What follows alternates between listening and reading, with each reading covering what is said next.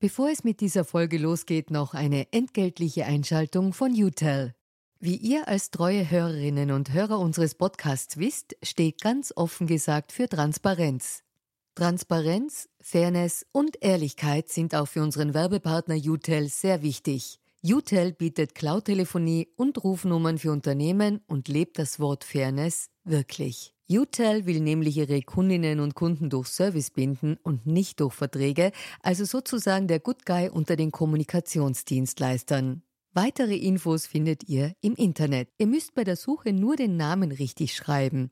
Y, zweimal U, hartes T, dann E und L. UTEL eben. Und warum zwei U im Namen? Ganz offen gesagt, das wissen wir auch nicht. Das fragt am besten ein Teammitglied, weil UTEL beantwortet jede Kundenanfrage. Versprochen. Und jetzt zurück zu ganz offen gesagt. Ja, kurz hat die ÖVP ja, mit den FPÖ-Themen massiv verändert.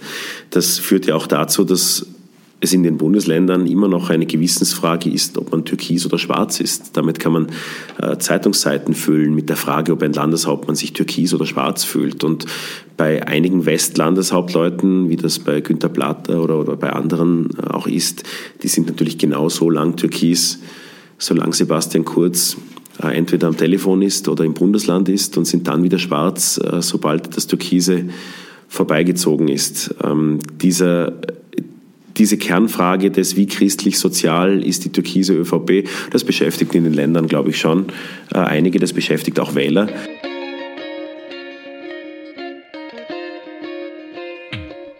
Willkommen bei Ganz offen gesagt. Mein Name ist Julia Ortner.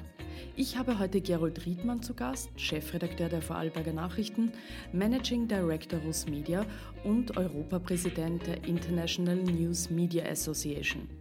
Wir wollen über Österreich nach der Wahl, die türkis-grünen Träume mancher für den Bund, die Lehren aus der ÖVP-grünen Koalition in Vorarlberg, über die Macht der Westachse, das Vorarlberger Wesen und natürlich auch über die bevorstehende Landtagswahl diesen Sonntag in Vorarlberg sprechen.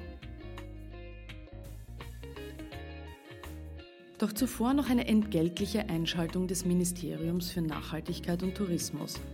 Und zwar wollen wir euch auf eine Förderung aufmerksam machen, die jede umweltbewusste Privatperson beantragen kann. Österreich will ja die fossile Energie im Verkehr zurückdrängen und zu diesem Zweck gibt es Ökoförderungen nicht nur für Unternehmen oder die Landwirtschaft, sondern auch solche, die jeder und jede beantragen kann. Der Kauf von Elektroautos, Elektromopeds und Elektrotransporträdern, die überwiegend privat genutzt werden, wird mit bis zu 3000 Euro Mobilitätsbonus gefördert. Vielleicht wäre es also gerade jetzt keine schlechte Idee, sich so ein Elektrogefährt anzuschaffen. Ist ja doch bequemer, als mit dem Fahrrad unterwegs zu sein, wenn es mal hügelaufwärts geht. Alle Details auf www.umweltförderung.at. Lieber Gerold, ich freue mich, dass du heute zu Gast bist. Hi Julia. Sehr schöne Begrüßung. Naja, Man sieht gleich, geschafft. wir kennen uns. Ja. Oh, Wir Full kennen uns. Disclosure, genau. Ja, genau. Äh, Die Transparenzpassage am Beginn. Du weißt, ähm, wie das funktioniert bei uns. Wir legen als erstes immer offen, woher wir den jeweiligen Gast kennen, wie wir zu ihm stehen. In unserem Fall ist es so, ich habe jetzt überlegt, wann wir uns das erste Mal live begegnet sind. Ich glaube, es war 2015 in, in irgendeiner Journalistenrunde in Wien. An einem da- Donnerstag. am Donnerstag. Ich weiß den Tag, weiß, vielleicht weißt du es besser.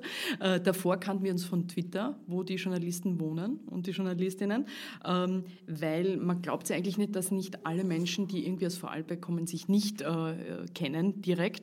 Aber ich glaube, wir waren 2015 bei irgendeiner Runde. Kannst du dich da genau erinnern? Ich glaube, das war so. Nichts, was ich hier zur Transparenz beitragen kann, außer dass dein Großvater mal meinen Job hatte, sozusagen. Ja, vor Jahrzehnten allerdings, genau. Das ist Da schon gab es lange Twitter. her. Da gab es Twitter noch. Da Hör mal, gab's- da gab es Twitter noch nicht. Da gab es Twitter noch gar nicht, genau. Aber wir beide, also eben seitdem und seit September 2017 schreibe ich für die Vorarlberger Nachrichten für dein Blatt äh, einen, einen Kommentar. Äh, bin äh, Kommentatorin bei euch und seitdem haben wir natürlich uns besser kennengelernt und mehr miteinander zu tun.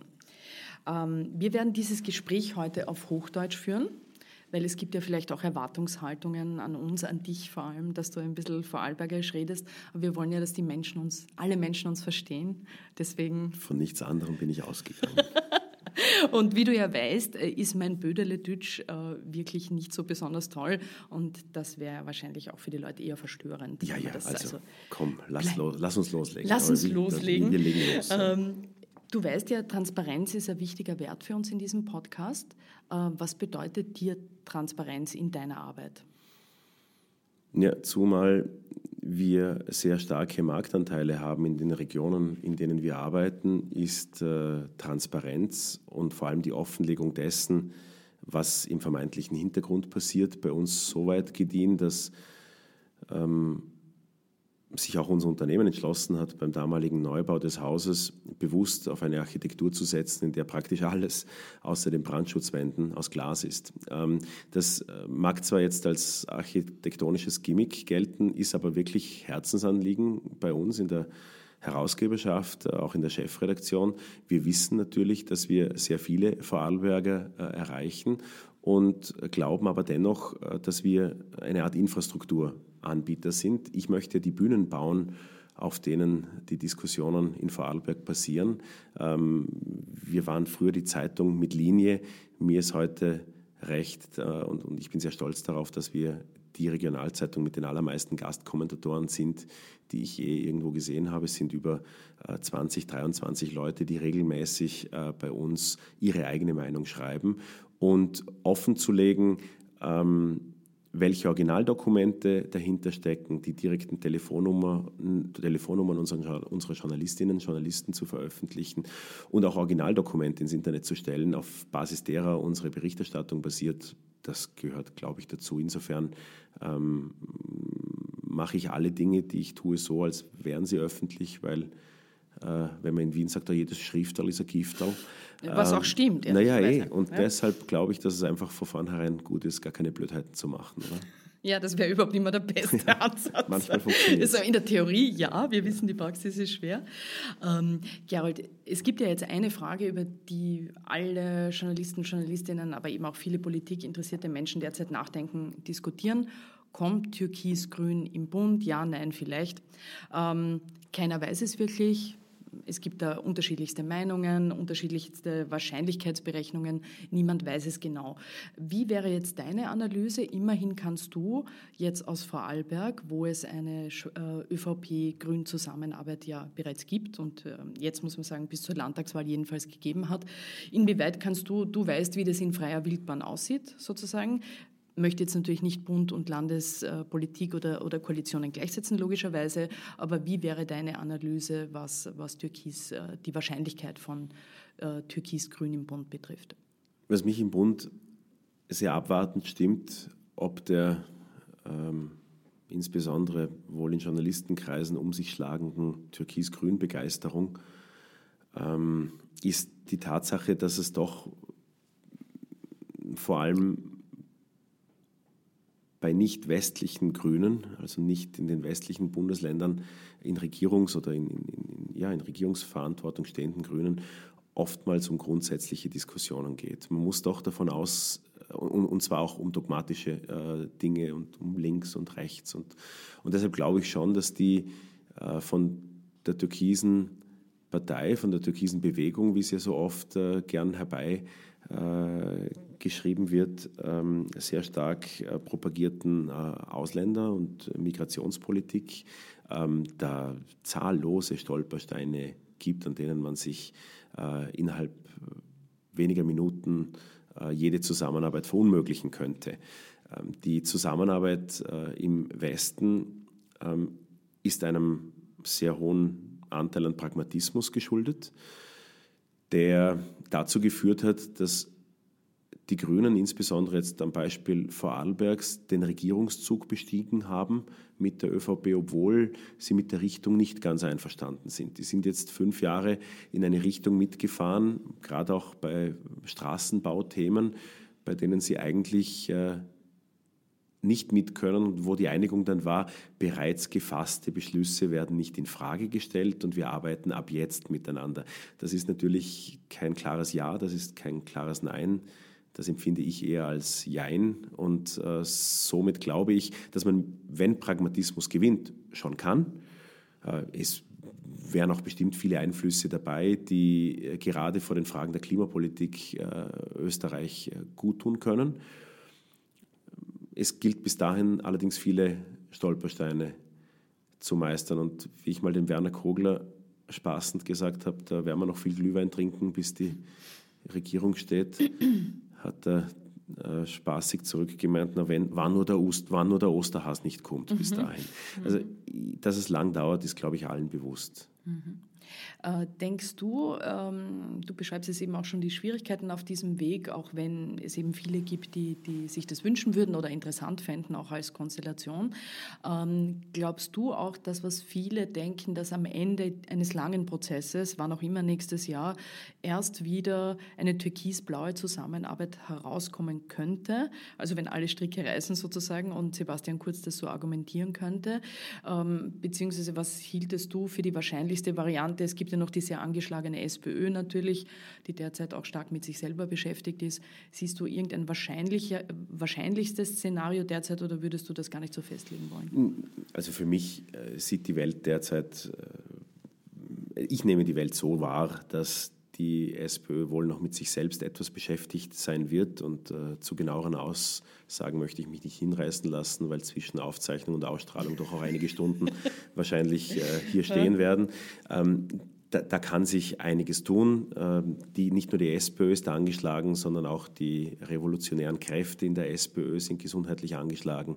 Ähm, und, und, und, und deshalb wird es ja auch etwas dauern, bis dann äh, auch Doskozil im Burgenland beispielsweise äh, zunächst aktiv wird, um dann gegebenenfalls wieder im Bund. Da stehen momentan nicht alle in den Startlöchern.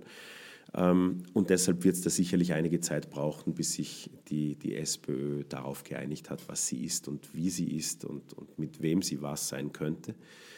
Ich glaube aber nicht, dass es, äh, wenn man auch die Bilder in der vergangenen Woche oder in dieser Woche gesehen hat, wie diese Regierungsgespräche oder Sondierungsgespräche sich anbahnen, ein charmantes Treffen im kuscheligen Winterpalais, das sieht eher aus wie der Gipfel mit der Eisprinzessin, also irgend oder Eiskönigin, das, das, das ist nicht, das, das, ich, für mich denke unmöglich, dass Randy Wagner äh, mit Sebastian Kurz äh, eine Regierung bildet. Das äh, kann ich mir auch bei Sebastian Kurz nicht im Ansatz vorstellen. Da müsste die Verzweiflung so hoch sein, dass es ums bloße Überleben geht. Und ich glaube, das, das tut es zum aktuellen Zeitpunkt nicht. Ähm, um das äh, abzuschließen, die, die, die Zusammenarbeit mit dem Blauen ist natürlich auch eine sehr schnell äh, formulierte, na klar, dann geht es halt so weiter. Ähm, ich glaube, dass Sebastian Kurz vor allem eines wichtig ist, ähm, in der Kommunikation da mögen in der Politik andere Dinge dabei sind, aber da geht es vor allem auch darum, äh, wie sieht die äh, deutsche Presse äh, den Sebastian Kurz und wie ist, das europäische Bild von ihm. Und ich kann garantieren, dass jedweder ausländische Beobachter ihn mit einer Koalition mit der FPÖ nicht wohlwollend sehen würde. Auch das Risiko für den nächsten Einzelfall und zur Wiederholung der Geschichte ist enorm groß. Deshalb bin ich eigentlich der Ansicht, äh, dass sich das wohl zahlenmäßig und, und, mit einem demütigeren Partner als zuvor, da gibt es natürlich auch Gründe, die dafür sprechen. Ich würde das derzeit nicht als sehr wahrscheinlich sehen, allein weil sich für kurz dann viele auch internationale Türen zuschlagen. Und gerade das internationale Renommee, wie du sagst, ist ja Sebastian das Kurz immer, immer wichtig, wichtig, gewesen äh, für ihn.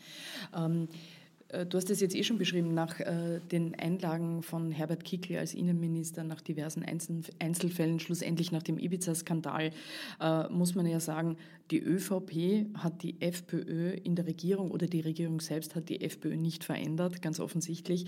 Hat denn aus andersrum gedacht die FPÖ die ÖVP verändert? Bis zum gewissen Grad schon, würde ich sagen, gerade auch was Themensetzung angeht, oder? Ja, kurz hat die ÖVP ja mit den FPÖ-Themen massiv verändert. Das führt ja auch dazu, dass es in den Bundesländern immer noch eine Gewissensfrage ist, ob man türkis oder schwarz ist. Damit kann man äh, Zeitungsseiten füllen mit der Frage, ob ein Landeshauptmann sich türkis oder schwarz fühlt. Und bei einigen Westlandeshauptleuten, wie das bei Günter Platter oder, oder bei anderen äh, auch ist, die sind natürlich genau so lang türkis, solange Sebastian Kurz entweder am Telefon ist oder im Bundesland ist und sind dann wieder schwarz, äh, sobald das Türkise vorbeigezogen ist. Ähm, dieser, diese Kernfrage des, wie christlich-sozial ist die türkise ÖVP, das beschäftigt in den Ländern, glaube ich, schon äh, einige, das beschäftigt auch Wähler. Ähm, und äh, ja, also drum, drum ist, äh, drum ist, glaube ich, schon das FPÖ-Thema der Migration natürlich eines, was nach 2015 ähm, bewusst auch so gesetzt wurde, dass ein Rechtsüberholen kaum möglich war. Die deutsche Frage war ja oft, äh, gelingt es so, die Rechtsparteien mit Hinblick auf die AfD zu entzaubern? Äh, zwischenzeitlich direkt nach Ibiza war die klare Antwort nein. Äh, jetzt gibt es hier wieder Stimmen, die sagen, natürlich hat er so die Rechten entzaubert. Ja, na eh, ich weiß es nicht. Also das, das wird die Geschichte, nehme ich an, zeigen müssen. Faktum ist, dass die FPÖ ähm, nach außen hin Einheit suggerieren will.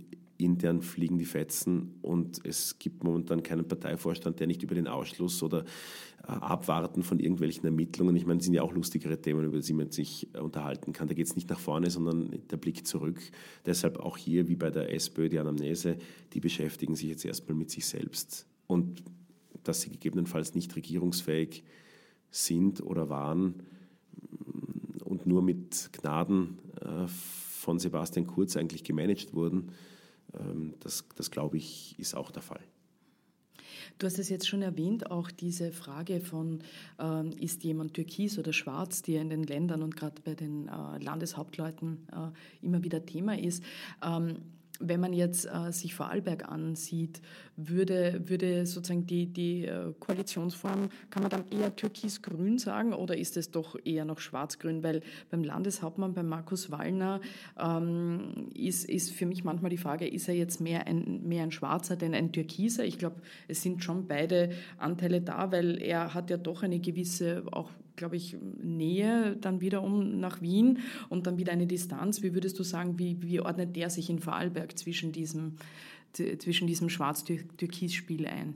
Für mich oder aus meiner Warte ist der Landeshauptmann von Vorarlberg ein klarer Schwarzer, so wie das auch in Tirol ist. Sie bezeichnen sich auch selbst davor. Sie nehmen den Rückenwind, den sie das erste Mal aus Wien bekommen, sehr wohl wahr und freuen sich über ihn. Ähm, bisher war es eher so, dass man ähm, bei einer mit der Lena ÖVP oder anderen Zeiten äh, eher Angst haben musste, dass da irgendwelche Störeinflüsse aus Wien kommen. Das war, glaube ich, die Perspektive aus dem Bundesland. Aber äh, nein, da gibt es keine Frage. Die arbeiten, äh, freuen sich, wenn es einen guten Kontakt zu Sebastian Kurz gibt. Er bemüht sich ja auch da sehr viel in den Ländern und vor Ort und da vergeht ja kaum ein Donnerstag, an dem nicht Sebastian Kurz wieder für einige Stunden jedenfalls in irgendeinem Bundesland ist. In Wien meint man dann jeweils, er wäre abgetaucht oder er wäre nicht mehr existent, aber es gibt auch die Bundesländer, da ist schon noch was. Nicht? Da, ist, da ist man tatsächlich unterwegs. Da ja? ist man tatsächlich unterwegs. Das ja. mag auch im Kontakt was bringen, aber... Äh, du meinst, es ändert nichts nein, an der Haltung, nein, die ist dennoch eine nein, schwarze? Ich meine, eine klare Position zu einem Zeitpunkt, wo wir ab und zu wahrscheinlich auch eine klare Position gegenüber einem Innenminister wie Herbert Kickl eingefordert haben, äh, hat äh, ein Landeshauptmann wie Markus Wallner beispielsweise mit dem Herrn Innenminister das Streiten begonnen, als, um einen, als es um einen Mord mhm. ausgeführt von einem Asylwerber, so war ja die Berichterstattung in, äh, an der Bezirkshauptmannschaft Dornbirn, wo ein Mitarbeiter umgebracht wurde im Februar von einem ähm, im Asylverfahren seienden Türken, der allerdings in Lustenau aufgewachsen ist, in Vorarlberg, und, und dieses Asyl eben vorgeschoben hat als Grund, äh, dann doch irgendwie an Geldmittel zu kommen. Ähm, der bringt äh, seinen damaligen Verfahrensleiter, der ihn, ich glaube, vor 10, 15, 10 Jahren abgeschoben hat. Mhm. Weil er war ja schon außer Landes. Der war schon mal da, ja. mit dem war ja. der Staat eigentlich fertig, den hat mhm. man damals außer Landes gebracht, kam mit irrigen Angaben wieder zurück bringt genau seinen damaligen Verfahrensleiter um, alles zufällig natürlich im ersten Moment, aber an solche Zufälle glaubt natürlich niemand. Äh, das Verfahren ist da noch anhängig. Aber der Innenminister hat die Schuld nach Vorarlberg geschoben. Auch äh, das war die ganze Bundesregierung eigentlich da. Das war ihr in Vorarlberg, die mhm. das entschieden haben, weil es waren eben Bundesämter, aber Vorarlberger Mitarbeiter dort. Und da ist ein ganz irrer Streit darüber ausgebrochen, ob jetzt das ein Vorarlberger gewesen wäre, der einen Fehler gemacht hat oder vielleicht nicht eh doch das Innenministerium. Wieso kann jemand, der schon hier war, den man kennt, der abgeschoben war, einen Asylantrag noch einmal stellen? Und wie ist das überhaupt möglich? Da hat der Landeshauptmann mit dem Innenminister öffentlich zu streiten begonnen. Ein Ding, das man in der Regierung bis dahin nicht gesehen hätte. Und darum glaube ich, dass da die Grenzlinien relativ klar verlaufen. Mhm. Also bei allen guten, wie du sagst, guten Gesprächskontakten. Ähm, du hast es auch schon erwähnt, in der Vorarlberger Politik spielt ja Pragmatismus ähm, eine durchaus große Rolle. Ich meine, Pragmatismus spielt in der Politik überhaupt eine Rolle, aber es gibt ja auch seinen alemannischen Pragmatismus. Äh, Markus Wallners Vorgänger als Landeshauptmann, der Herbert Sausgruber, der hat ja auch immer gerne schon vom Hausverstand gesprochen, kann ich mich erinnern, so als, als Maß auch äh, von, von politischem Wirken. Und ich glaube, das hat sich ja auch äh, durchaus gehalten. Was würdest du sagen, unterscheidet denn äh, Markus Wallner heute von Herbert Sausgruber? Der, der Markus Wallner ist ja lange als Nachfolger aufgebaut worden im Land. Also es war relativ, glaube ich, schon ziemlich lange klar, dass er diese Rolle übernehmen soll. Es war nicht so wie in Wien, wo der Michael Häupl ja sozusagen es lange laufen ließ, seine Nachfolgeregelung und dann Diadochenkämpfe ausgebrochen sind, denen er zugeschaut hat und am Schluss kam es dann doch anders, als er wahrscheinlich auch wollte. Äh, also das war ja alles ganz klar geregelt in Vorarlberg. Ähm, wo sind da die Unterschiede vom, von sozusagen von der Landesführung von einem, von einem Herbert Sausgruber zum Markus Wallner eigentlich heute zu sehen? Ich will da nicht zu sehr in Vorarlbergensien verfallen, ja. sozusagen, aber das nur ganz kurz äh, zusammengefasst. Äh, das Hausgruber hat das Land sehr sternförmig organisiert, nicht nur Landeshauptmann, sondern auch Finanzverantwortliche.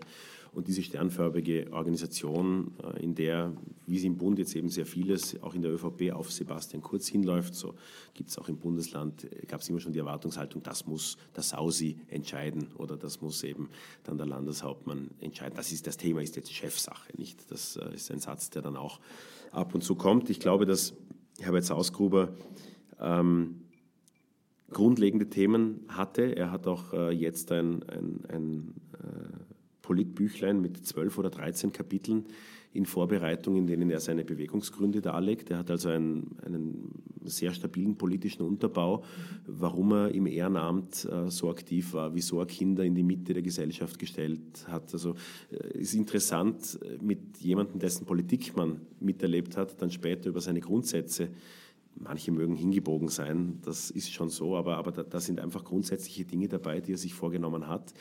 Und darüber mit, mit ihm zu diskutieren, ähm, das, das empfinde ich als sehr interessant, weil es auch Einblicke gibt. Heute ist Vorarlberg immer noch sternförmig zum Landeshauptmann hin organisiert. Der aktuelle Landeshauptmann Markus Wallner hat bisher nicht von der Möglichkeit Gebrauch gemacht, allzu oft Nein zu sagen. Es ist eher der Versuch, Menschen mit einzubeziehen. Das Land freut sich dann, wenn es sogenannte Fünf-Parteien-Beschlüsse gibt, in denen man gemeinsam beschließt, Kraftwerke zu bauen, in denen man gemeinsam, gemeinsam beschließt, eine Energieautonomie bis 2050 herzustellen, in denen man gemeinsam beschließt, äh, dass gewisse Dinge in Klimahinsicht getan werden sollen. Ähm, aber nur mit Common Sense oder nur mit äh, Vergemeinschaftung von Themen wird man nicht weiterkommen. Darum ist sicherlich auch die Frage, wo kann man auch Kanten zeigen, wo kann man auch Nein sagen ähm, und was sind die Dinge, die dann tatsächlich wichtig sind. Es geht allen relativ gut und es sind alle relativ zufrieden. Ich glaube, dass da sicherlich noch äh, Klarstellungen, gerade in Bezug, äh, wie weit beuten wir Umwelt aus für die Wirtschaft, muss das ein entweder oder sein, kann das ein sowohl als auch sein. Das sind so Themen, die momentan auf der Tagesordnung stehen. Mhm. Ähm, wir haben jetzt schon, äh, du hast auch schon erklärt, äh, deinen Blick auf diese Schwarz-Türkis-Frage. Ähm, wenn man jetzt sagt, es gibt diese zwei Gruppen, eher im Bund und dann ähm, in den Ländern, wie, wie vertragen sich diese beiden Gruppen aus deiner Perspektive heute in, in der Partei? Also sind die auf eine Art, wenn man so will, zusammengewachsen? Ist das eine Form der Koexistenz? Ich habe jetzt äh, in der letzten Episode des Podcasts mit Bernhard Görg gesprochen, einst äh, Wiener ÖVP-Obmann, der quasi schon lange aus der Politik raus ist und halt so einen distanzierten, aber freundlichen Blick auf seine Partei hat. Und der meinte eben, dass die Türkisen und Schwarzen sind jetzt ganz dick miteinander verkleistert und der Kleister heiße Erfolg. Ähm, und dieser Kleister werde allerdings sofort brüchig, äh, wenn der Erfolg nicht mehr da sei. Ich finde das ein schönes Heimwerkerbild und vielleicht hat es auch eine gewisse Wahrheit. Wie siehst du das? Unterschreibe ich, äh, also jetzt in der Verknappung zu 100 Prozent. Es ist dieser Rückenwind ein sehr ungewohnter, der mhm. Da ist. Ähm, und das merken ja auch die wahlkämpfenden Schwarzen in den Bundesländern. Überall dort, wo Sebastian Kurz äh, auftaucht, äh, sind die Menschen da, äh, gibt es Rekordbesucherzahlen bei Veranstaltungen. Ähm, sie haben einen dankbaren äh, Stargast, äh, der dann auch sich nicht zu schade ist, mit den Menschen zu sprechen, Selfies zu machen. Und es erinnert einen ab und zu schon an, an, an, an amerikanische äh, Vorwahlvorgänge äh, mhm. oder diese, diese Rallies, äh, weil jeder will ein Scheibchen vom Erfolg. Es ist tatsächlich auch so gewesen, dass sich jeder ÖVP Hinterbänkler noch in irgendeinem Bild oder auf irgendeiner Bühne neben Sebastian Kurz im Erfolg sonnen musste. Und solange das funktioniert, wird da keine Diskussion aufkommen. Natürlich äh, gibt es eine sehr enge Verquickung. Die Verquickung ist anders, als sie in der ÖVP bislang bekannt war, weil da hat man aus dem Ministerrat eher nach Hause nach Niederösterreich ge-SMS, was da gerade diskutiert wird, dann die Antwort bekommen und dann dementsprechend gestimmt. Äh, heute sind im Ministerrat oder waren im Ministerrat alles Teilnehmer, die von Sebastian Kurz ausgewählt waren. Und wenn da eine Tirolerin als Vertreterin war, dann wurde der Tiroler Partei gesagt, dass die Frau Schramböck ab sofort, die eigentlich aus Tirol kommt und deshalb die Vertreterin des Bundeslandes wäre.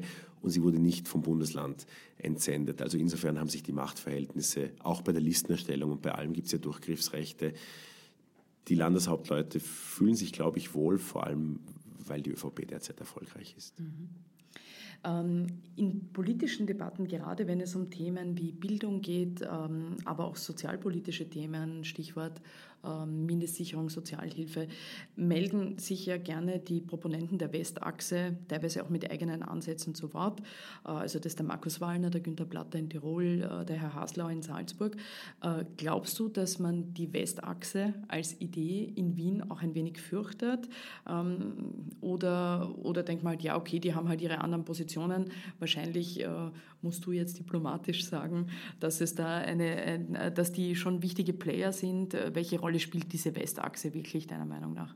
Ich glaube, dass sie auch in Regierungsverhandlungen jetzt ein Vorteil sein kann, weil es dort zahlreiche Partnerschaften, Erfahrungswerte und teilweise auch jahrelange äh, Zusammenarbeit im, im, in Regierungen eben gibt. Da gibt es Verknüpfungen. Es gibt ja bei den Grünen keine Bundespartei mehr, sondern lauter Landesorganisationen. Und hier gibt es eben drei Landesorganisationen, bei denen es sehr viele Brücken beispielsweise zu den Grünen gibt.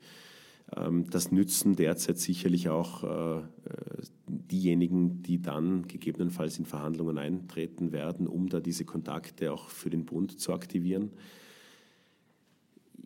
Der Vorteil der, der Position aus dem Westen ist, glaube ich, nur der, dass manchmal Themen wie Mindestsicherung und andere schon mit den Grünen oder mit anderen Parteien oder mit NEOS abgestimmt sind. Äh, und dass es da schon einen Konsens über bestimmte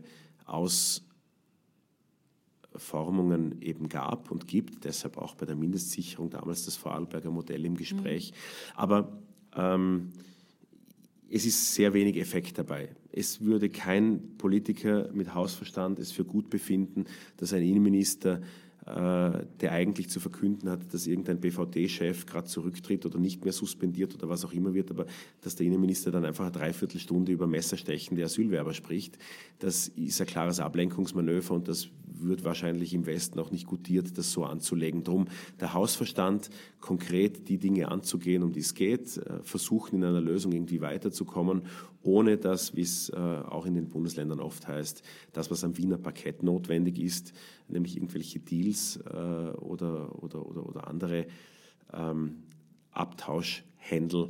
Ähm, das hat, glaube ich, den Vorteil, dass es da Positionen gibt, die, die in anderen Parteien auch mehrheitsfähig sind. Und das kann jetzt ein Vorteil sein. Mhm. Aber dass da eine Macht besteht, mhm. indem die im Westen die Katzen in einem geheimen Raum streicheln und erst dann irgendwas Nicht, passiert. Na, na, ich habe mir jetzt gedacht, na, da sitzen sie mit den Katzen. Okay, na, gut, also sie sitzen nicht mit Katzen. Gerald Riedmann nimmt mir jede Illusion heute. Macht nichts, Gerald. Äh, aber die Beziehung zwischen äh, Vorarlberg und Wien, du hast das jetzt eh auch ein bisschen genannt mit dem Wiener Parkett, das sind ja auch so die, äh, die Bilder, die man hat, finde ich, hat sich doch über die Jahre oder jetzt schon Jahrzehnte, wenn ich zurückblicke, da wo ich Kind war, und, und du Kind warst, hat sich da doch einiges zum Positiven gewandelt, weil es gab ja immer diese Offenheit äh, Vorarlbergs in Richtung der Nachbarn. Wir sind ja damit aufgewachsen, dass man in die Schweiz, nach Deutschland, nach Liechtenstein, das war irgendwie was Selbstverständliches, da näher zu haben. Mit Wien äh, war es teilweise ein bisschen schwieriger und vice versa. Also ich kann mich als Kind noch erinnern, dass mein, mein Großvater daheim gern Vorträge gehalten hat darüber, dass quasi wir, die Tüchtigen da im Westen, halten die weniger Tüchtigen, Tüchtigen im Osten mit aus. Also das, ich sage das jetzt geschönt. Es wurde natürlich auch anders äh, erzählt und es hat sich doch total verändert. Also ich habe auch heute den Eindruck, dass die Vorarlberger und Vorarlbergerinnen viel näher zu Wien sind und da viel mehr Interesse und Kontakt ist und auch Austausch und dass das nicht mehr so was Fernes ist. Ähm, wie kam es zu dieser Annäherung deiner Meinung nach? Ähm, und, und wie weit spielt dieser Föderalismusgedanke, der ja auch ein Teil dieses Denkens damals stark war, diese Abgrenzung nach Wien, wie weit spielt der da überhaupt noch eine Rolle? Ich will hier einen großen Vorarlberger Politiker und ich hoffe, man hört die Anführungszeichen, die ja. ich hier in die Luft male, einen großen Vorarlberger Politiker, nämlich immerhin Vizekanzler dieser mhm. Republik, zitieren. Hubert Gorbach, ähm, der äh, einen wichtigen Satz, allerdings nicht öffentlich, sondern in diesem ja, unglaublichen Brief äh, mhm. nach England geschrieben hat. Äh, Vorarlberg ist too small. Und diese Erkenntnis hatten tatsächlich andere Vorarlberger auch schon vor ihm. Ähm, und das führt ja auch dazu, dass die Wirtschaft sehr exportorientiert ist. Es gibt halt sehr wenige von diesen Vorarlbergern, knapp irgendwas unter 400.000. Und ähm, deshalb ähm, es gibt die Mittel, äh, es gibt also das Geld, äh, man kann äh, auch Dinge bewegen. Es gibt da Leute, die mittlerweile was tun wollen, ein ganzer Zirkel, ganze, ganze ähm, ja, Damen und Herren aus Kultur, ähm, Wirtschaft, ähm, die, die, die nicht zufrieden mit dem Status quo sind und, und sich weiter bewegen wollen. Es gibt auch eine rührige Zivilgesellschaft, wie man an den Sonntagsdemonstrationen sieht, mhm. die, die seit äh, über einem Jahr äh, in Vorarlberg ähm, regelmäßig stattfinden und die äh, unmenschliche Asylpolitik anprangern, äh, vor allem der, der letzten Regierung. Ähm, da merkt man schon, dass viele etwas tun wollen. Und was sich verändert hat, ist, glaube ich, dass dieses nicht irgendwie hinschludern, sondern etwas ordentlich machen, etwas gehörig machen, wie der Vorarlberger eben sagt. Also gehörig nicht im Sinne von Folgen, sondern dass es wirklich, es gibt alles gehörig oder nicht gehörig. Es gibt ein gehöriges Auto, äh, es gibt äh, gehörige Politik. Es, alles kann in Vorarlberg mit dem Attribut gehörig versehen werden. Äh, eine gehörige Wanderung oder, oder keine richtige Wanderung, die wäre dann flach wahrscheinlich. Ähm, deshalb ist dieser, dieser Anspruch, etwas richtig zu machen, da und mit dem kann man es, wenn man es ordentlich eben macht, natürlich auch auf breiterer Basis als nur im eigenen Bundesland äh, reüssieren. Und deshalb sind diese Exportprodukte ähm, ein Riesenerfolgsschlager, führen aber auch dazu, dass das Selbstverständnis etwas kommt, worin die Vorarlberger traditionell nicht gut sein wollen, ist das Verkaufen, ähm, sich selbst vor allem, weil da kommt äh, die Gefahr der nächsten Eitelkeitsfalle äh, ist, ist zu groß. Das heißt, man nimmt sich lieber selber zurück, bleibt lieber im Hintergrund, macht es, äh, sagt aber niemandem, äh, dass großartige Dinge getan werden. Und, und, und drum ist Vorarlberg so ein bisschen unter dem Radar. Aber äh, die Beziehungen, natürlich braucht Vorarlberg äh, die Bundeshauptstadt und ich würde auch meinen, dass es umgekehrt bis zu einem bestimmten Grad so ist. Ähm, aber äh, der, der Rest mit, äh, wir wollen mal zur Schweiz gehören und mal nicht und hm. wir sind eigentlich der Kanton übrig, den die Schweiz mhm. nicht wollte, das ist Koketterie. Mhm. Ähm, und das ist auch schon irgendwie die Zeit drüber hinweggegangen, ne? ja. über diese Ideen. Ja.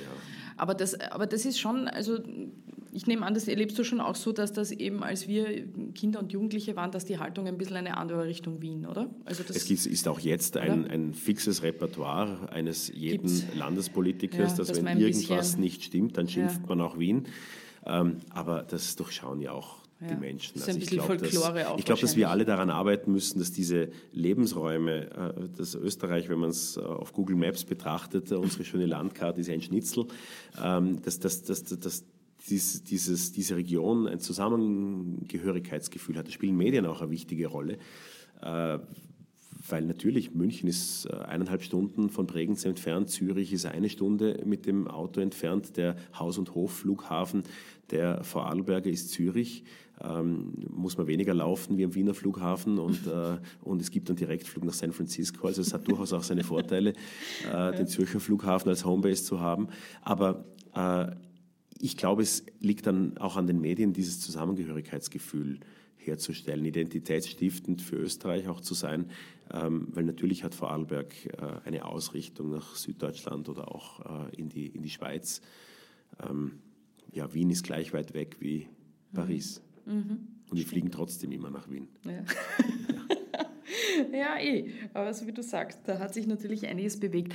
Jetzt wollen wir beide natürlich nicht in Bundes, äh, Bundesländer-Klischees verfallen, aber ich sage jetzt einfach mal so, ähm, das Vorarlberger Wesen ähm, trägt doch bis zum gewissen Teil aus meiner, aus meiner Beobachtung ein bisschen etwas eher Widerständiges teilweise in sich. Das heißt, die Leute sind weniger obrigkeitshörig, weniger biegsam, nicht alle natürlich, aber doch viele. Ähm, wie, wie drückt sich denn das in der politischen Alltagskultur aus? Du hast schon erwähnt, es gibt jetzt zum Beispiel eben diese Demonstrationen am Sonntag immer, so zivilgesellschaftliches Engagement auch stark. Ähm, aber ich kann mich auch erinnern, äh, du hast auch erwähnt, wenn Sebastian Kurz äh, in Vorarlberg ist, natürlich die Leute kommen und sind interessiert. Ja, aber es gab ja auch äh, sozusagen schon Ärger für ihn im Land. Das war ja auch 2018, als er eben damalige Bundeskanzler, mal bei einem Bürgerdialog in Bregenz war, dann große Aufregung bis nach Wien, weil Kommunalpolitiker, Politikerin, glaube ich, äh, und erboste Bürger dort ihn zur Rede gestellt haben. Da ging es ums humanitäre Bleiberecht, um zwei Abschiebungsfälle, die sehr umstritten waren im Land. Also das war so gegen das übliche Protokoll, Protokoll dass man sich hinstellt und sagt, äh, auch schwer vorstellbar aus meiner Perspektive, dass sowas in Wien passiert. Ähm, wie, wie, wie schätzt du dieses Vorarlberger Wesen ein? Ist das so, wie ich das sage, oder ist das doch, äh, oder ist das schon wieder ein bisschen Klischee, dieses nicht so der Obrigkeit? Nein, ich meine, ein Teil davon ist natürlich Legendenbildung, aber da kommt auch wieder der Hausverstand äh, rein. Es, es, es interessiert ja niemanden, wie das Protokoll aussieht und es interessiert auch niemanden, ähm, beispielsweise, da, da, kommt der Pragmatismus ganz einfach. Beispielsweise bei der Abschiebung der Lehrlinge. Äh, also äh, Asylwerber, die schon negativ beschiedet oder bescheidet oder wie auch immer das dann im Fachjargon mittlerweile, also äh, eigentlich einen negativen Asylbescheid äh, haben und nicht nur eigentlich, sondern den haben, allerdings eine Lehre begonnen haben. Dürfen die ihre Lehre fortsetzen? Ja, nein. Und äh, die Haltung der bisherigen äh, Regierung war, ja, ja nein, ähm, äh, sofort äh, außer Landesbringung.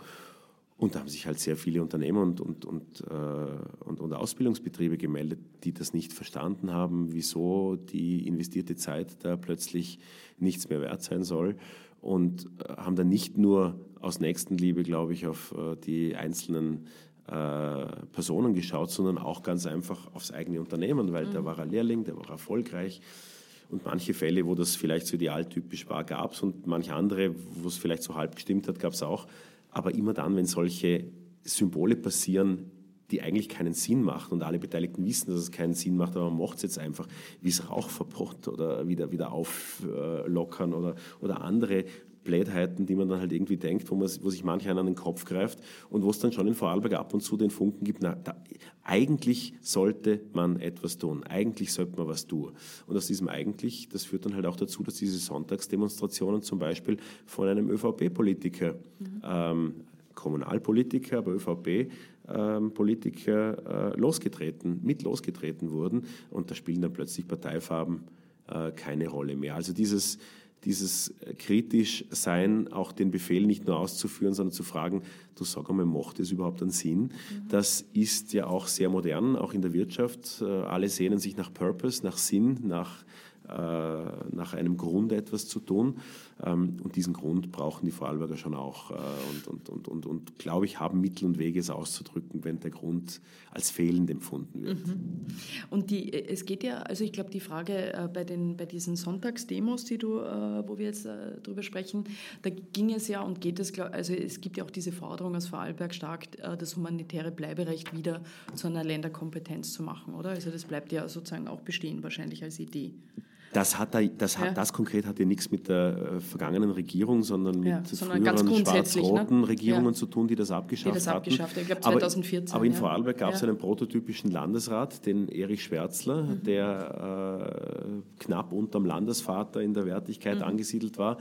Sehr lange im Geschäft, glaube Sehr lange im Geschäft war und Landesrat für eh alles war. Und der hat sich halt, äh, wenn, wann immer es Probleme gab, um Dinge, die man nicht verstanden hat, wo vielleicht auch zu sehr Härte da war, war eben das humanitäre Bleiberecht auch ein politisches Instrument. Heute ist das ja im Behördenverfahren im Innenministerium mhm. aufgehängt und äh, gerade in einem Innenministerium unter der Führung von Kickel hat es für viele äh, den Begriff humanitäres Bleiberecht dann eigentlich nicht mehr äh, so vollbracht.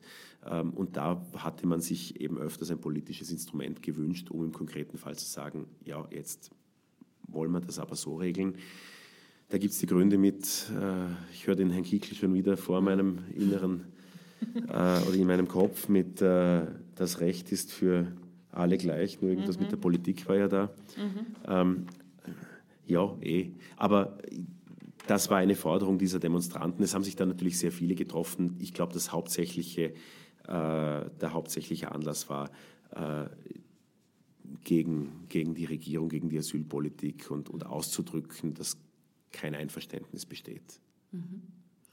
Ähm wenn man jetzt in einem Land wie Vorarlberg lebt, du hast es vorhin schon erwähnt, von der Einwohneranzahl größentechnisch überschaubar und ständig miteinander zu tun hat, wie erhält man sich dann die kritische Distanz als Chefredakteur, als Journalist? Jetzt kann man natürlich sagen, wenn man in Wien in der politmedialen Blase sich bewegt, als, ja. ist es ja auch so, dass man immer wieder zu tun hat. Es ist vielleicht nur manchmal so, dass du dir in Wien eher aus dem Weg gehen kannst, jetzt rein räumlich sage ich. Ähm, wie machst du das, um dir die Distanz Distanz zu bewahren, grundsätzlich. Ich glaube, dass jeder, ob jeder Journalist ist, jede Journalistin, das wage ich zu bezweifeln, aber jedenfalls jeder, jede Chefredakteurin, jeder Chefredakteur, wahrscheinlich auch jeder Herausgeber braucht ja eine Gesprächsbasis mit jedwedem Politiker nahezu. Ähm, das heißt, dass, eine, dass das derzeit viel Gespräch, wundere mich ja, dass, dass, dass einzelne Medien zu Hintergrundgesprächen ein- oder ausgeladen oder mhm. wie auch immer werden. Das wertvollste Hintergrundgespräch ist wahrscheinlich, wenn nicht sieben oder neun andere Medien auch noch dabei sitzen. Das möchte ich schon auch ganz klar sagen, weil ein Massenhintergrundgespräch ist, ist für mich eigentlich nicht interessant. Mhm. Ähm, und aber mehr zum Warum zu erfahren, das über die Pressekonferenz hinausgeht, das ist auf Landes- wie auf Bundesebene interessant. Ähm, Vorarlberg ist in sich sehr föderal auch aufgebaut. Es gibt für all jene, die es noch nicht in den äußersten Westen geschafft haben, Feldkirch, äh, die Stadt, in der äh, studiert wird, in der die Schulen äh, maßgeblich das Konservatorium untergebracht ist, die Wirtschaftskammer, die Arbeiterkammer, aber auch der Bischof mit der Diözese residiert, das ist in Feldkirch. Dornbirn ist die Stadt der Wirtschaft ähm, und die Fachhochschule ist dort angesiedelt. Bregenz als Landeshauptstadt hat ja eigentlich nur die Politik und natürlich äh, mit dem Kunsthaus äh, und den Festspielen auch die Kultur. Mhm. Aber man sieht schon, da sind die Dinge viel stärker aufgeteilt, als das im ersten Bezirk äh, beispielsweise der Fall wäre, weil sich hier einfach alles trifft. Die Werbung, die Politik, ähm, äh, auch die Wirtschaft. Und darum ist das mit dem räumlichen Auseinander äh, sich aus dem Weg gehen. Vorarlberg ist maßgeblich, äh, zwar sind es 400.000 Leute, aber es sind keine Dörfer, die sich aneinander reihen, sondern eine, eine kleine Bahnstadt, in der 280.000 Leute leben. Das ist ungefähr die Größe, die auch Graz hat. Ähm, und wenn man das einmal so verstanden hat, dann, dann merkt man natürlich auch, dass es Mittel und Wege gäbe, sich aus dem Weg zu gehen. Ich glaube dennoch, dass es sich für äh, an Journalisten in, in leitender Position gehört, zu versuchen, auf die Leute zuzugehen äh, und versuchen, eine Gesprächsebene zu haben. Mir ist wichtig, dass wir auch die Geschichten äh, spielen und auf die stolz sind, die gerade auch die ÖVP zum Beispiel nicht im Blatt äh, lesen will. Und ein lebendiger Beweis dafür wäre ein Grundstücksdeal, bei der der ÖVP-Sozialsprecher in Vorarlberg einem 96, einen Vertrag errichtet hat, bei dem ein anderer ÖVP-Kommunalpolitiker, jetzt wird es schwierig, aber es ist gleich fertig, einem 96-jährigen Dementen äh, ein Grundstück, einen Teil eines Grundstücks für 46 Euro pro Quadratmeter abgekauft hat. Grund und Boden in Vorarlberg ist normalerweise im Faktor 10 mindestens teurer äh, pro Quadratmeter, also es kostet eher so 500 Euro pro Quadratmeter. Das war eine Geschichte, die natürlich sehr viele Menschen beschäftigt hat und bei der viele in der ÖVP nicht glücklich waren, dass die in der Landeszeitung steht, äh, wenn man so will. Aber noch einmal, wir, ich freue mich, wenn es gute Geschichten gibt, egal in welche Richtung die ausstrahlen. Und, äh, und ich glaube, dass das auch Aufgabe einer Zeitung ist, auch über die Landes, äh, auch über die Kommentatoren, wie eingangs gesagt, unterschiedliche Meinungen abzubilden. Und dann, ähm, ja, und dann, dann, dann passt das. Mhm. Was bedeutet denn in die, äh, überhaupt in diesem Gesamt, sozusagen in diesem gesamten Denken das Du-Wort für dich? Weil ähm, man muss ja damit irgendwie umgehen. Man weiß, in den Bundesländern äh, ist man sehr oft, man kennt sich ja anders und man ist öfter per Du. Ähm, wie gehst du damit um, dass du eben vom Landeshauptmann bis zum Festspielpräsidenten wahrscheinlich mit den Leuten per Du bist.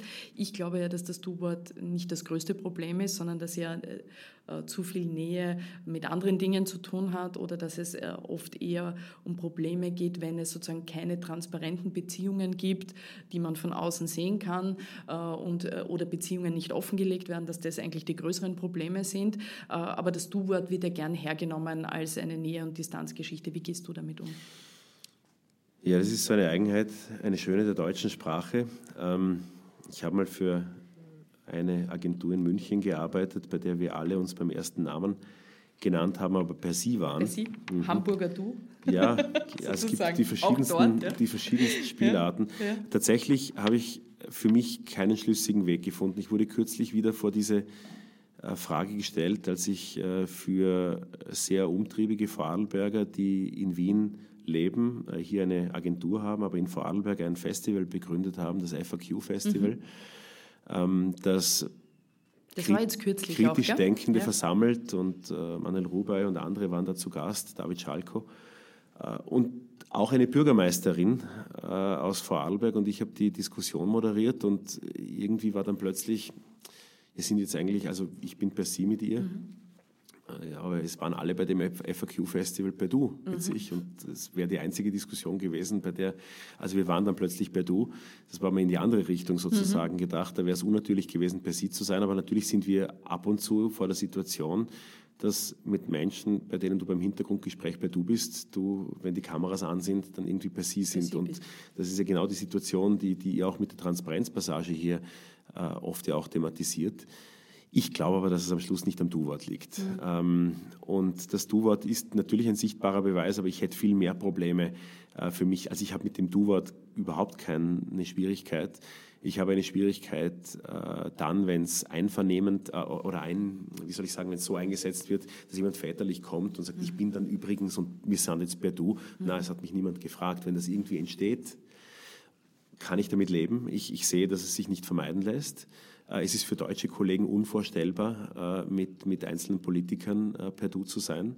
Das ist doch ein Signal, das in Berlin völlig anders verstanden wird. Auch der direkte Kontakt dann mhm. teilweise per SMS oder, oder mit, mit, mit Messages, das irritiert mich auch, aber man muss ja nicht auf alles antworten und man kann auch gewisse Dinge transparent machen.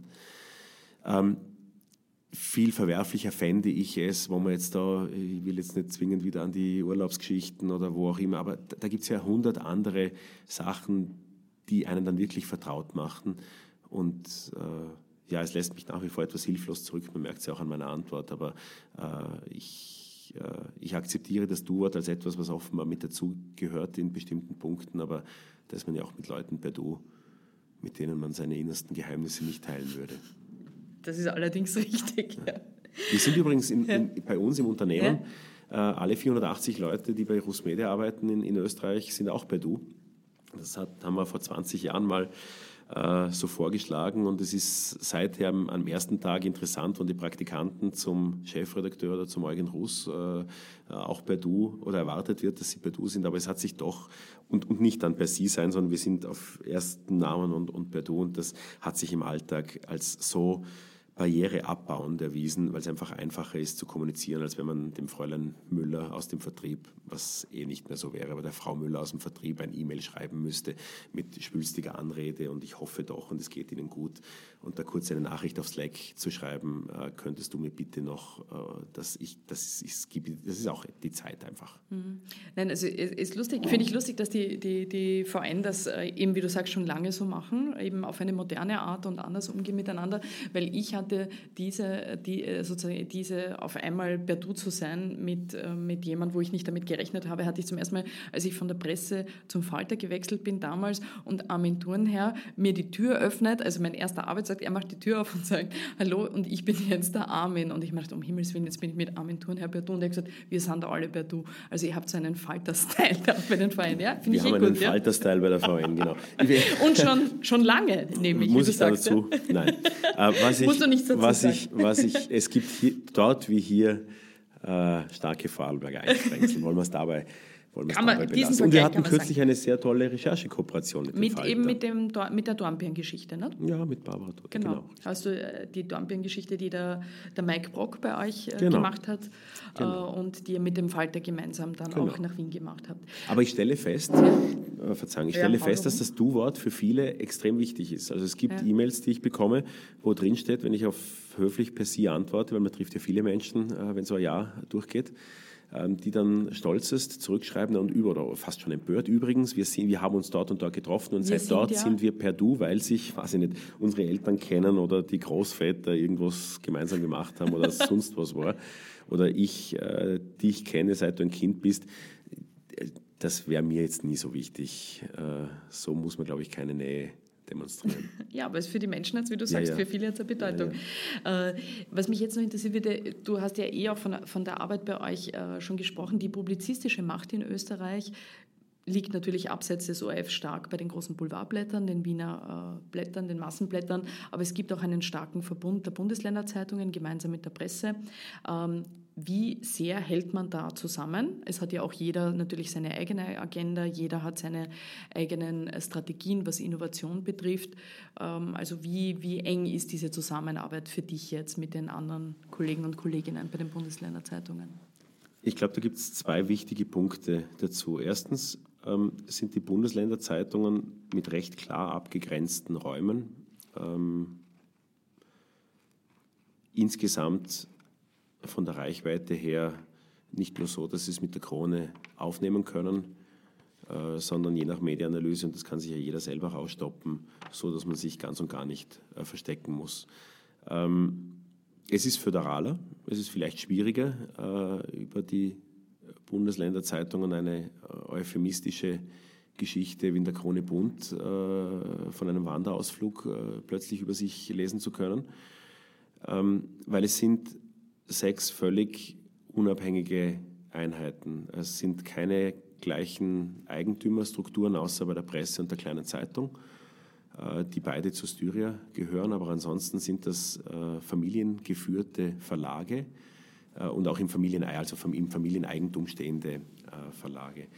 Und die Zusammenarbeit ist aus einer ähnlichen Interessenslage entstanden und ist für mich extrem wichtig, weil die Interessenslage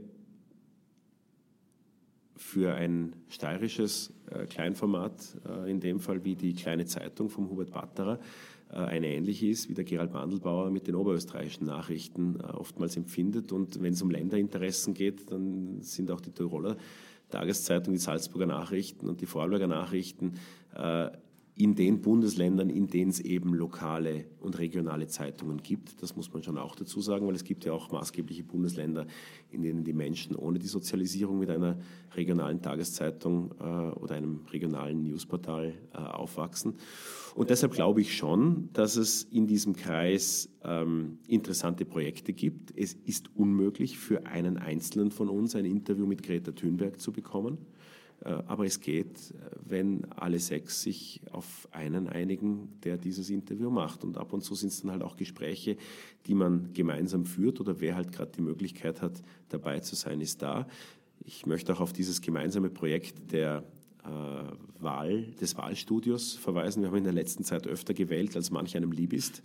Äh, und bei jeder dieser Wahl gab es äh, nicht nur äh, ATV oder, äh, oder, oder, oder Puls 24 äh, und anderes aus, aus der Hofburg, sondern eben auch sechs Zeitungen, die gemeinsam auf Sendung gehen, einen mehrstündigen äh, Livestream machen, der eben auf den beliebtesten Newsportalen in Österreich sichtbar ist. Ich glaube, dass solche kollaborativen Projekte äh, eine Bereicherung sind, ähm, gegenseitig auch ähm, zeigen,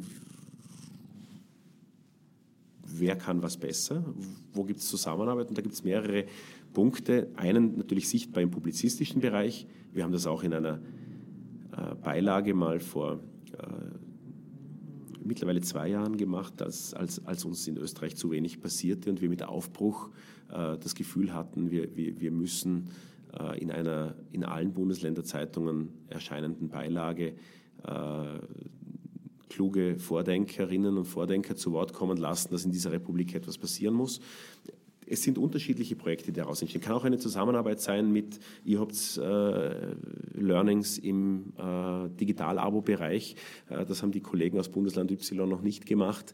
Ähm, was wäre dabei zu beachten? Und es geht da um Wertschätzung gegenseitig, um sicherlich auch voneinander zu lernen, äh, aber am Schluss sind es eigene Einheiten mit äh, völlig unabhängiger Führung. Es ist die Frage, bei jedem einzelnen Projekt wollen wir da zusammenarbeiten oder nicht. Und von daher ist es natürlich auf dem Papier keine de facto Zusammenarbeit, sondern eine auf Einzelgeschichten oder einzelnen Themen basierende Kooperation, die aber zwischen den Chefredakteuren ähm, sehr als sehr befruchtend gesehen wird und in die wir auch Zeit investieren und, und, und anderes. Du beschäftigst dich ja schon lange gerade mit Innovationsthemen, mit äh, digitalen Entwicklungen und neuen Geschäftsmodellen für, für Russmedia. Äh, wie wird man denn bitte als Journalist aus Österreich, aus Vorarlberg, das musst du jetzt bitte uns erklären, ähm, jetzt sage ich äh, im, im, den richtigen Titel, äh, European President der International News Media Association. Gerald, wie, wie geht das aus Österreich? Ist das weil da ist ja nicht so einfach wahrscheinlich aus unserem Land. Ne? Naja, also ich, ich werde natürlich öffentlich in, in, in, in Vorarlberg äh, und wahrscheinlich auch äh, zwei, drei andere Leute in Tirol werden mich da auch kennen als, als Chefredakteur der, der Tageszeitung da wahrgenommen. Ähm, tatsächlich äh, mache ich ja schon viel länger äh, die Digitalstrategie und habe dort eigentlich auch immer äh, gearbeitet. Ähm, die, die Innovationsthemen sind natürlich auch Themen, die viele Verlage beschäftigen. Eigentlich baugleiche Antwort, wie sie vorher war, ohne dass das jetzt öd wird. Ich bemühe mich, da lustig zu sein, weil ein Verlag in Castrop Brauxel hat genau dieselben Schwierigkeiten im Normalfall, wie, wie das ein Verlag in Dänemark hat und ein Verlag eben in, in, in, in Niederösterreich. Ähm, und aus diesem Grund äh, ist auch da oftmals so, dass eine Sprachbarriere da ist. Man tauscht die eigenen Konzepte nicht aus. Man muss ein bisschen Zeit investieren. Äh, wir sind sehr aktiv, auch mit anderen österreichischen Medien, uns andere Märkte anzusehen. Äh, wie entwickeln sich weiterentwickelte Märkte? Wie sieht es in Norwegen derzeit aus mit digitalen Abos? Welche Fehler haben Verlage in den Midlands in Amerika? Äh, gemacht in den, in, den, in den Gebieten, in denen die sehr rural äh, sind und waren.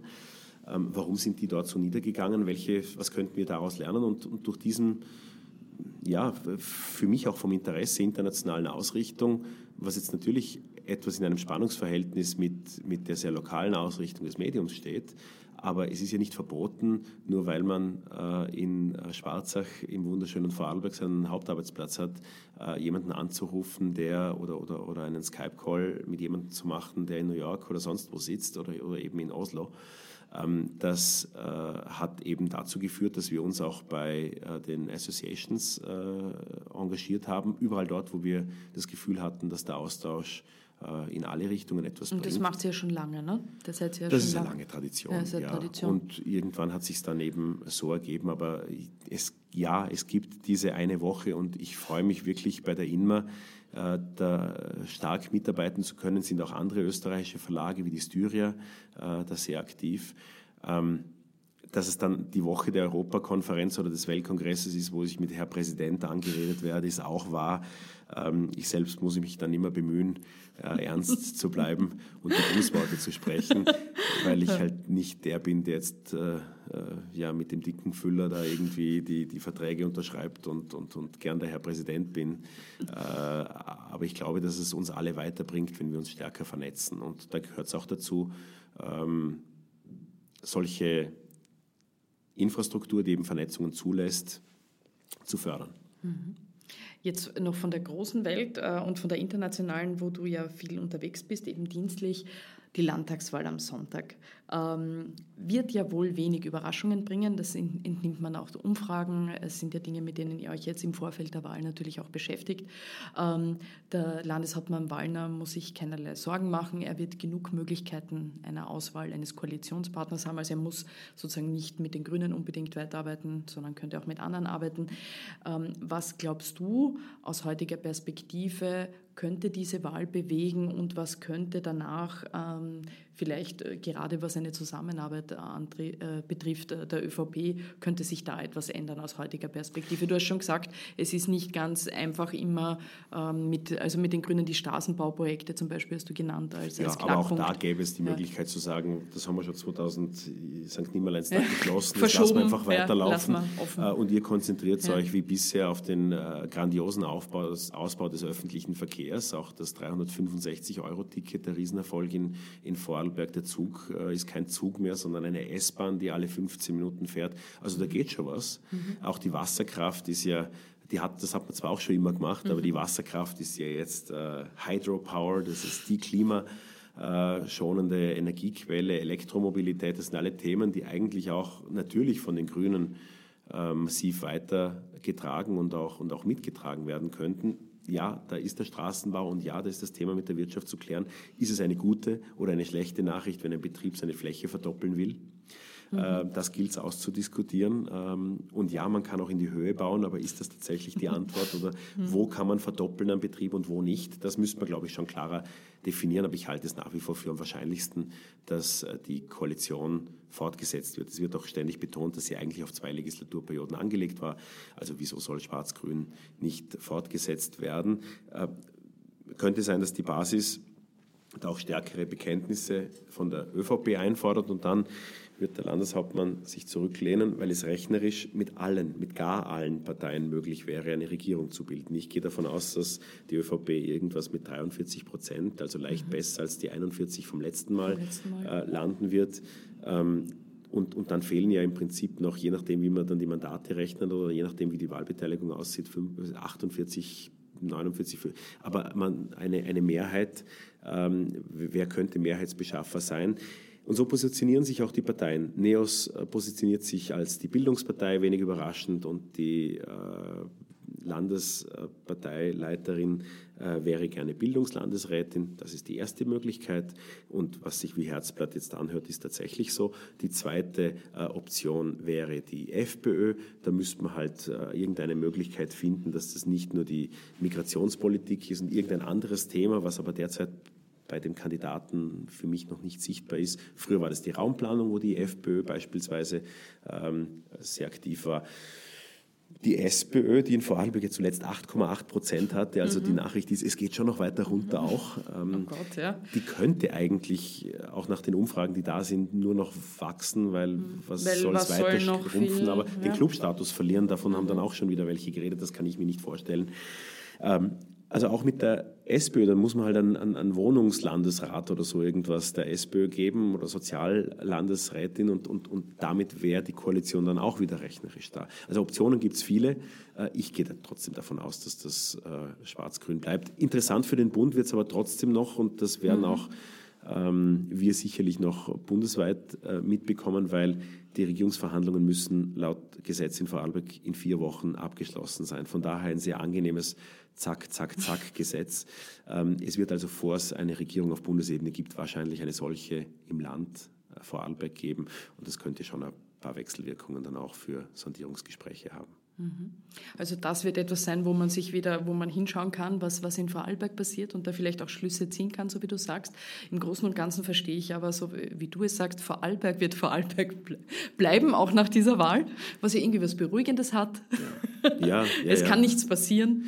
Ne, was heißt passieren? Es ist äh, so, dass die wirtschaftliche Vernunft äh, offenbar etwas ist, was sehr vielen am Herzen liegt. Es gibt bei uns keine verliesten Wasserfälle, die von irgendwelchen amerikanischen äh, Fonds äh, irgendwo feilgeboten werden. Es äh, gibt keine Swap-Deals und keine großen Skandale.